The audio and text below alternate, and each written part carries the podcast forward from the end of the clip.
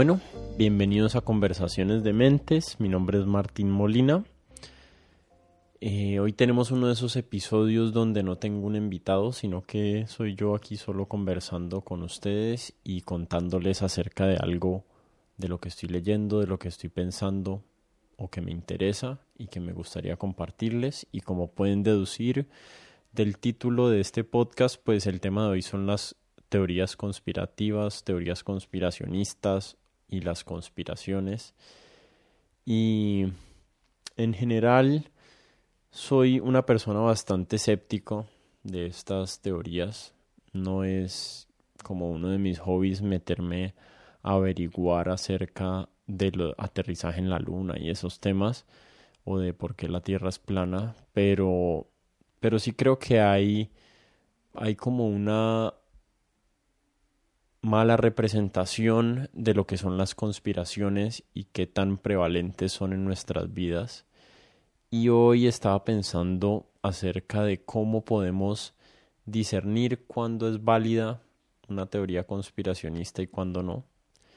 Eh, quiero empezar por decir que creo que en la mayoría de los casos no lo son y la verdad es que muy pocas me llegan porque no suelo seguir personas o conversar con personas que las siguen o que las tratan de argumentar.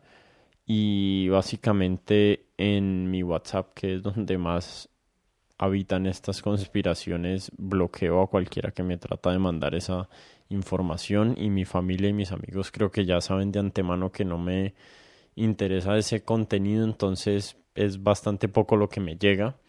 Pero bueno empecemos hablando acerca de las conspiraciones y de por qué hay que darle el beneficio de la duda a las personas que nos están planteando una idea o una hipótesis que incluye una conspiración.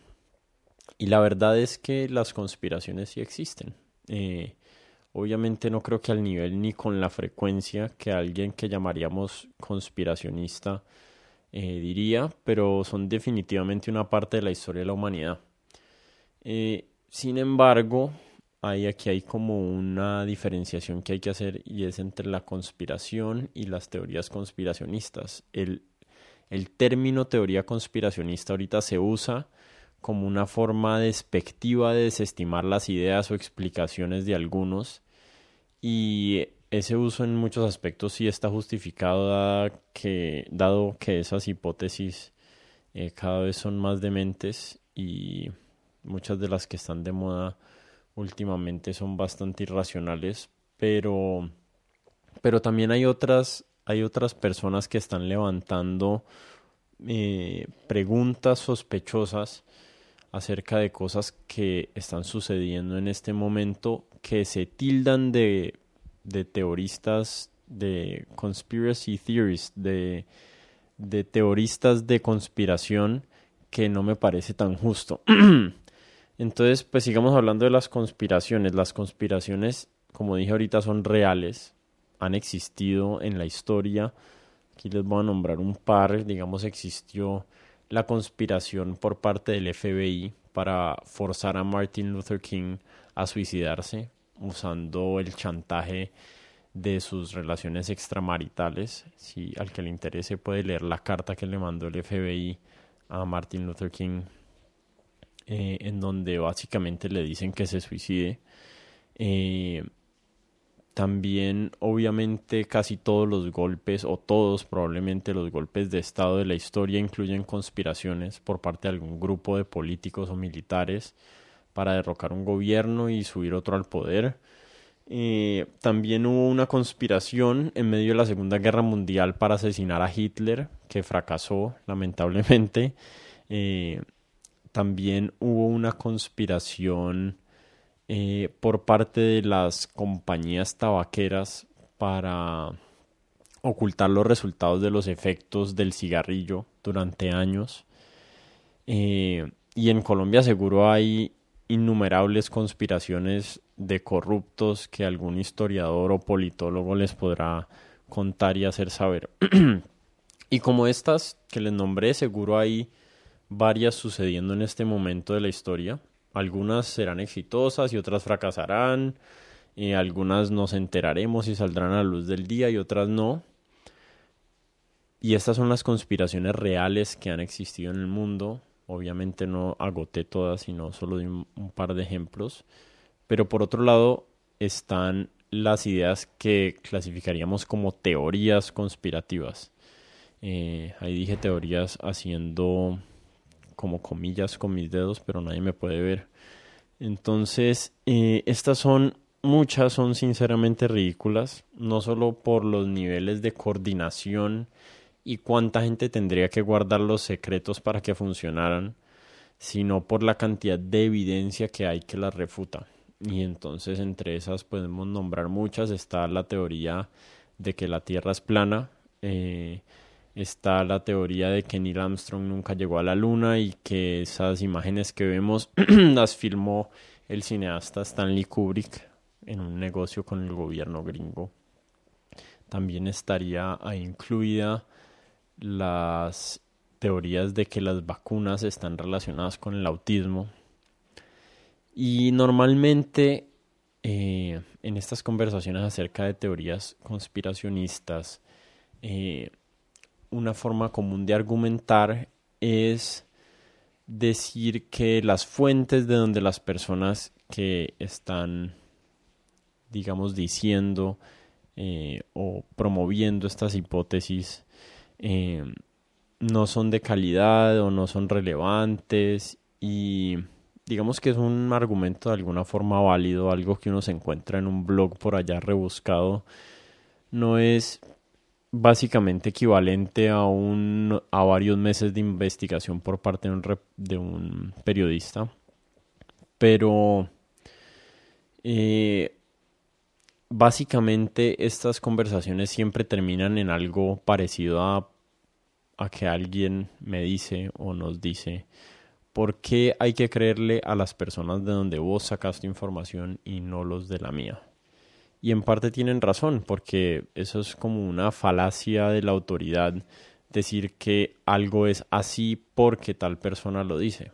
Y en mi experiencia ha sido casi imposible persuadir a una persona que está segura, que sabe de una conspiración que el resto de nosotros no hemos podido ver, pero pues quiero hablar un poquito acerca de cuáles son las condiciones y los errores en los que todos caemos que nos pueden llevar a creer en hipótesis que no tienen ningún sustento y qué podemos hacer para no caer tan fácilmente en esas trampas. Eh, empecemos por la pregunta más importante que a mí me parece que uno se debe hacer acerca de cualquier idea en general que tiene, ya sea política, religiosa, espiritual, histórica, moral, lo que sea. Entonces, y esa pregunta es muy sencilla y es, ¿qué tendría que ser cierto para yo dejar de creer en esta idea que tengo? Y si la respuesta es nada, o es muy difícil encontrar una, una buena evidencia de que nos convenza de lo contrario a lo que pensamos, estamos ahí como entrando en el reino de los fanatismos y el pensamiento superficial y dogmático. Eh, entonces, digamos que una de las invitaciones es que elijan un tema que les apasiona, por el que acerca del que tengan una posición de la que se sientan muy seguros, que tienen la razón, y, y se hagan esa pregunta, ¿qué tendría que ser cierto para que yo cambie de opinión acerca de esta posición que tengo? Y ese es el primer paso del pensamiento crítico y es aplicado en todos los reinos de la experiencia humana cuando resulta que no hay evidencia que nos haga creer algo distinto a lo que ya creemos, nos estamos alejando de la búsqueda de la verdad. Y ahí es cuando nos enfrascamos en la búsqueda de las justificaciones para lo que ya decidimos de antemano que es cierto. Y a esto hay muchos nombres, un par son el sesgo de confirmación, el razonamiento motivado. El razonamiento motivado sucede cuando así como les dije ahorita que decidimos que algo ya es cierto y le damos más peso a los argumentos que lo apoyan y ningún peso o muy poco eh, peso a los que lo desmienten. Y todo esto es como una parte de nuestro deseo de, de reducir la disonancia cognitiva que nos genera eh, evidencia que contradice lo que creemos. Y esta falencia o esta, eh, esta debilidad de, la de ser, de querer evitar la disonancia cognitiva, nos plaga a todos en nuestros pensamientos, todos somos víctimas y no solo nosotros, sino muchas de las mentes más brillantes en la ciencia, la filosofía, en la política, en todos lados. Eh, y lo peor, lo peor de, de esto es que así sepamos que existe, así sepamos estos términos de sesgo de confirmación y razonamiento motivado y, y disonancia cognitiva, eh, eso, eso no nos ayuda para no caer víctimas de, de aplicarlos nosotros mismos cuando estamos tratando de encontrar una respuesta o de explicar por qué pensamos algo. Eh, acerca de este tema les recomiendo mucho el libro Mistakes Were Made But Not By Me de Carol Tavris y de Elliot Aronson que inspiró en gran parte o me inspiró en gran parte a hacer este episodio. Hay otro elemento fundamental en el pensamiento científico y en el pensamiento crítico que es aplicable también a toda la vida, a todos los aspectos de la vida, que se llama la falsabilidad. Y lo que, la, lo que falsabilidad significa es que cuando yo presento una hipótesis, esa hipótesis que estoy dando debe tener, al menos en teoría, una manera de desmentirse o de demostrar que es falsa. Digamos, un ejemplo de una hipótesis falsificable es decir que, digamos que, por ejemplo, no hay vida extraterrestre, o sea, que no existe la vida por fuera del planeta Tierra. Y esta es una, esta es una hipótesis falsificable, aunque no sea fácil encontrar vida por fuera del planeta Tierra, pero en teoría solo el hecho de encontrar un organismo vivo en otro planeta, así sea en esta galaxia o en la otra o en, otro sistema solar, eh, demostraría que la idea de que, no hay, de que la vida solamente está en el planeta Tierra es falsa. Entonces por eso es falsificable. Pero decir que existe vida por fuera de la Tierra, o sea que sí existen extraterrestres, es imposible de falsificar en práctica porque ¿cómo haces para comprobar que en ninguna parte del universo, excepto en la Tierra, hay vida? Para decir definitivamente, habría que estar en cada lugar del universo en un momento para decir que en ese instante no hay vida por fuera de la Tierra y eso solo sería aplicable a ese instante, porque se podría decir que en el próximo instante podría aparecer la vida en otro lugar. Si ven eh, la diferencia entre esas dos, una, una de las aseveraciones, una de las hipótesis se puede demostrar falsa y otra de las hipótesis es imposible demostrar que es falsa. Eh, me gustaría hablar porque es relevante a este momento. Eh, tomar el ejemplo de las teorías conspiracionistas acerca de Bill Gates. Estas ideas acerca de este man están plagadas de hipótesis infalsificables y de razonamiento motivado. Digamos que la idea general de lo que he visto eh, alrededor de estas teorías es que Bill Gates es un, un man que con un grupo de billonarios y hombres poderosos nos quieren o despoblar o controlar. Em, y la última hora en, estos tiempos de coronavirus es que él está buscando implantarnos unos microchips o matar a una parte de la población mundial o alguna combinación de esas dos. Y la, la evidencia de esto que están diciendo es que la fundación de Bill y Melinda Gates está financiando varios intentos o iniciativas para desarrollar una vacuna contra el coronavirus. Y la verdad es que estas teorías conspiracionistas no se ponen muy de acuerdo las unas con las otras, pero imaginémonos que en tres años eh, resulta que ninguna de las iniciativas de la fundación eh, o que la fundación financió logra encontrar la vacuna. Entonces ahí el argumento no será el de los microchips porque no encontraron la vacuna y no están tratando de ponernos el microchip en la vacuna, sino que el argumento será que el objetivo real de Bill Gates siempre fue el de controlar o el de controlar la población o de matar a un montón de personas para reducir la población mundial.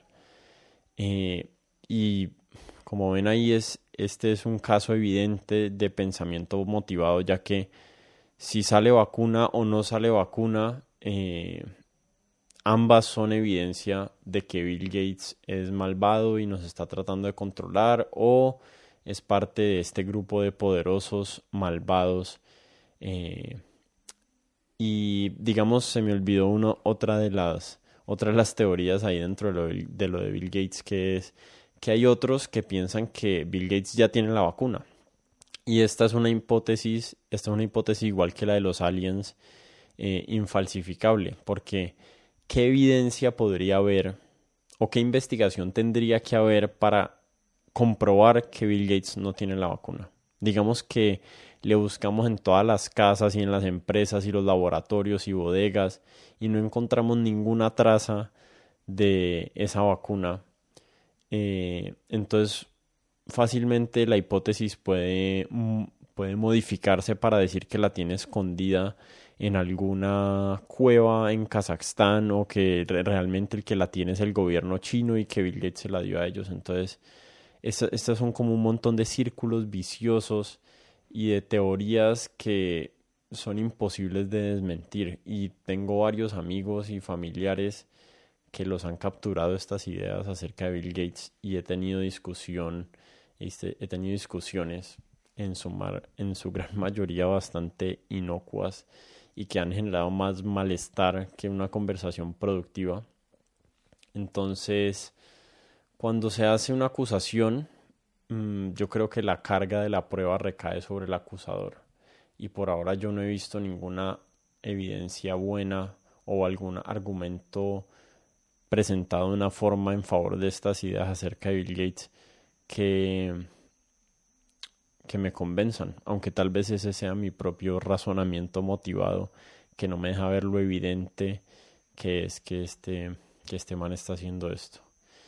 Y, y como segundo ejemplo, me gustaría hablar de el origen del coronavirus, que es otra otro aspecto de, este, de esta pandemia que se, que se le ha denominado a las personas conspiracionistas, a los que han dicho que, de que este virus puede venir de un laboratorio en Wuhan. Eh, para empezar, eh, yo no tengo una opinión informada acerca de este tema, pero ciertamente en principio sí es posible que haya salido de este laboratorio y al menos amerita algo de investigación, ya que en el mundo son escasos, creo que tal vez hay solo dos, no estoy seguro, pero creo que hay solo dos laboratorios que estudian el coronavirus y uno está en Wuhan, o si no son dos, son muy pocos y es una coincidencia muy grande que ese laboratorio esté en Wuhan. Y el gobierno chino no es la fuente de información más confiable como se hizo evidente al principio de esta pandemia, donde no quisieron revelarle al mundo la gravedad de la situación, incluso dijeron que no había evidencia que existiera contagio de humano, a humano, cuando ya era evidente que sí, que sí había contagios de personas a personas. Y esta hipótesis de que el virus salió de este laboratorio, que probablemente fue por accidente, eh, no es infalsificable, o sea, sí es, es falsificable o sí es falseable. Y, me, y la forma de comprobar que no salió del laboratorio me imagino que sería darle suficiente acceso a las bases de datos y a la investigación que se llevaba a cabo en ese laboratorio a un grupo de virólogos y de científicos de otros países eh, que no tengan el incentivo o el interés de proteger al gobierno chino como si lo tienen los investigadores que trabajan en este momento en ese laboratorio. Y ciertamente en este aspecto sí se podría revelar algún tipo de conspiración por parte de políticos y científicos para ocultar el origen del virus. Entonces aquí estas teorías o estas hipótesis pasarían de, ser hipótesis a realidades. No sé si algún día lo sabremos, mm, pero para los que estén interesados, en ese tema les recomiendo el podcast Dark Horse Podcast con Brett y Heather Hine, eh, que son unos biólogos evolutivos y explican muchísimo mejor este tema del laboratorio que yo. Y estos son dos ejemplos de nuestra actualidad que hacen evidente que todo lo que se denomina teoría conspirativa o conspiracionista no cabe dentro del mismo balde. Y diferenciar entre unas y otras muchas veces no es tan fácil, pero, pero yo creo que si estamos atentos a nuestro razonamiento, a cuáles son nuestras fuentes y permitimos que nuestras ideas estén o que estemos dispuestos a que nuestras ideas cambien con mejor información, eh, podemos prevenir caer en las trampas que nos tienden las explicaciones simples de por qué el mundo funciona de una manera y no de otra. Eh, muchas gracias por escuchar otra vez. Los invito como siempre a suscribirse a Conversaciones de Mentes en Apple Podcasts, en Spotify, donde sea que me estén escuchando. Y a escribirme y a seguirme en Instagram y en Twitter. Estoy ahí como arroba codementes. Los invito también a que escuchen los otros episodios de este podcast. Tenemos unos invitados muy bacanos. Y bueno, hasta aquí llegué para hoy. Muchas gracias por escuchar y hasta la próxima.